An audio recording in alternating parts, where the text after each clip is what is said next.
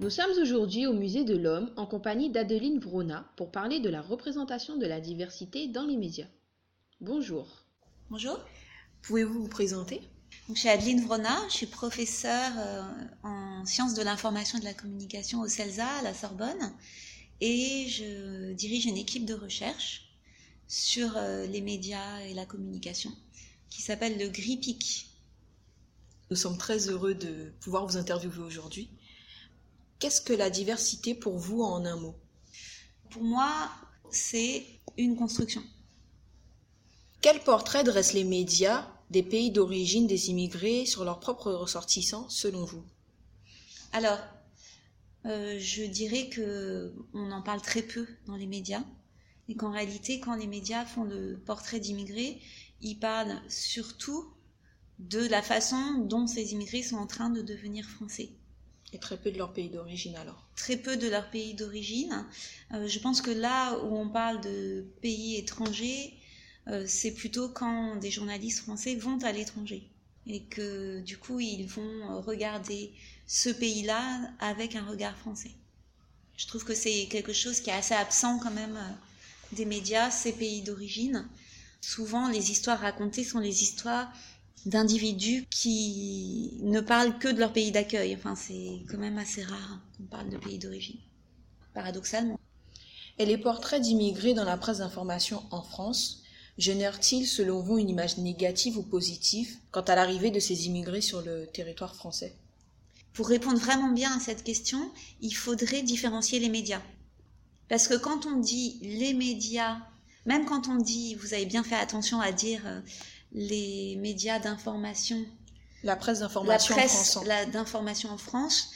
Je pense qu'il faudrait, par exemple, différencier selon les opinions politiques des journaux. Et c'est déjà très politique de dire ce qui appartient ou pas à la presse d'information. Il y a des journaux qui sont des journaux d'opinion. Par exemple, il y a une presse d'extrême droite. Euh, je la lis très peu, en fait, pour ne pas dire pas du tout. Et puis il y a des sites d'information aussi euh, qui sont très politisés. Si je décide de vous répondre en vous disant que c'est pas de l'information, je fais déjà un choix politique. Alors ce sur quoi moi je réfléchis quand j'ai fait des recherches sur les médias, c'est euh, un type de presse qu'on appelle la presse euh, institutionnelle de qualité, c'est-à-dire les grands quotidiens français, Le Monde, Le Figaro, Libération, le Parisien, qui est un quotidien régional mais aussi national avec aujourd'hui en France, même l'Humanité, ce sont des journaux qui tous tiennent un discours positif en général sur la présence de ces immigrés en France, mais parce que ce qu'ils racontent, ce sont des histoires un petit peu euh, héroïques, exceptionnelles. Extraordinaires. Qui sortent de l'ordinaire. Voilà, exactement. Et qui, selon vous, influence la presse dans leur portrait des immigrés? Quels sont leurs influenceurs?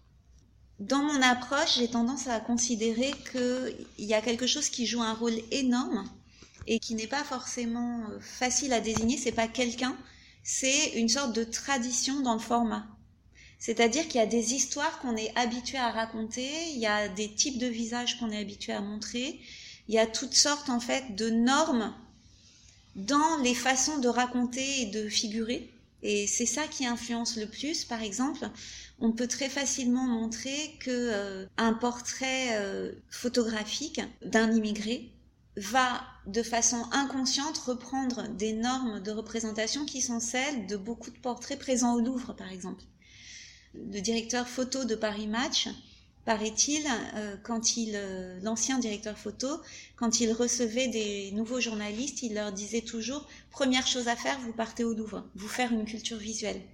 Et donc j'ai l'impression que quand on représente les immigrés, peut-être vous attendiez à ce que je vous dise, euh, on est influencé par des opinions politiques ou peut-être par une formation, par l'école ou par une histoire. Moi je dirais qu'on est très influencé par ce qu'on est habitué à lire et à voir. Donc une histoire type conte de fées d'un immigré qui a réussi et un portrait type euh, tableau du Louvre du beau visage qui représente l'exotisme. Mais je pense qu'on ne fait pas assez attention à toute la dimension matérielle, concrète de ce que c'est qu'un média, l'ordinaire de l'influence, l'ordinaire de ce qui va préformater la représentation, c'est pas forcément des rapports de force avec des directeurs, euh, des partis politiques ou des financeurs. C'est plutôt les codes sémiotiques, hein, comme on dit nous, les codes visuels, narratifs.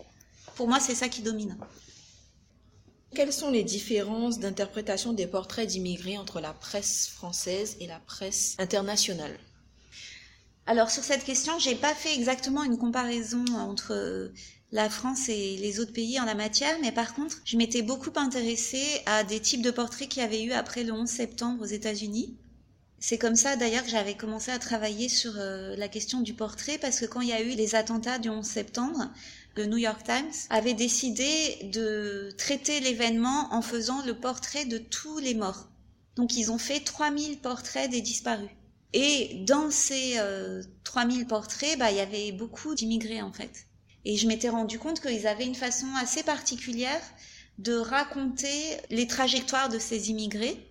Et ce qui était vraiment frappant, c'est que euh, il s'agissait en fait de réparer en quelque sorte la blessure liée au 11 septembre en offrant un tableau très puissant de l'unité américaine. Et pour montrer cette unité américaine, on allait montrer comment aux États-Unis, il y avait toutes sortes de façons de vivre différentes et par rapport au portrait français, vraiment, euh, ce qui était frappant, c'est que on allait chercher à accentuer l'intégration de toutes ces personnes dans leur communauté. Par exemple, on allait raconter comment une employée du World Trade Center tous les dimanches faisait des recettes euh, de poulet traditionnelles dans une église de sa communauté de Harlem et comment euh, en fait elle était au cœur d'une petite communauté afro-américaine dont elle euh, était le cœur battant, etc. Chose qu'en France on mettrait complètement de côté, je pense.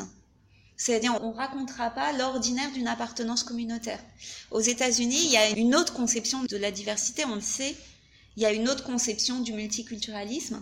Et donc, euh, j'avais saisi cette différence-là.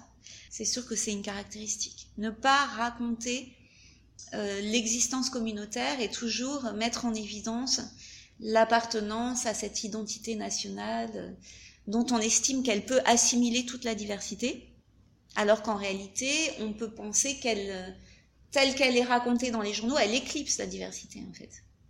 D'accord, bah merci en tout cas de nous avoir accordé votre temps et d'avoir répondu à nos questions.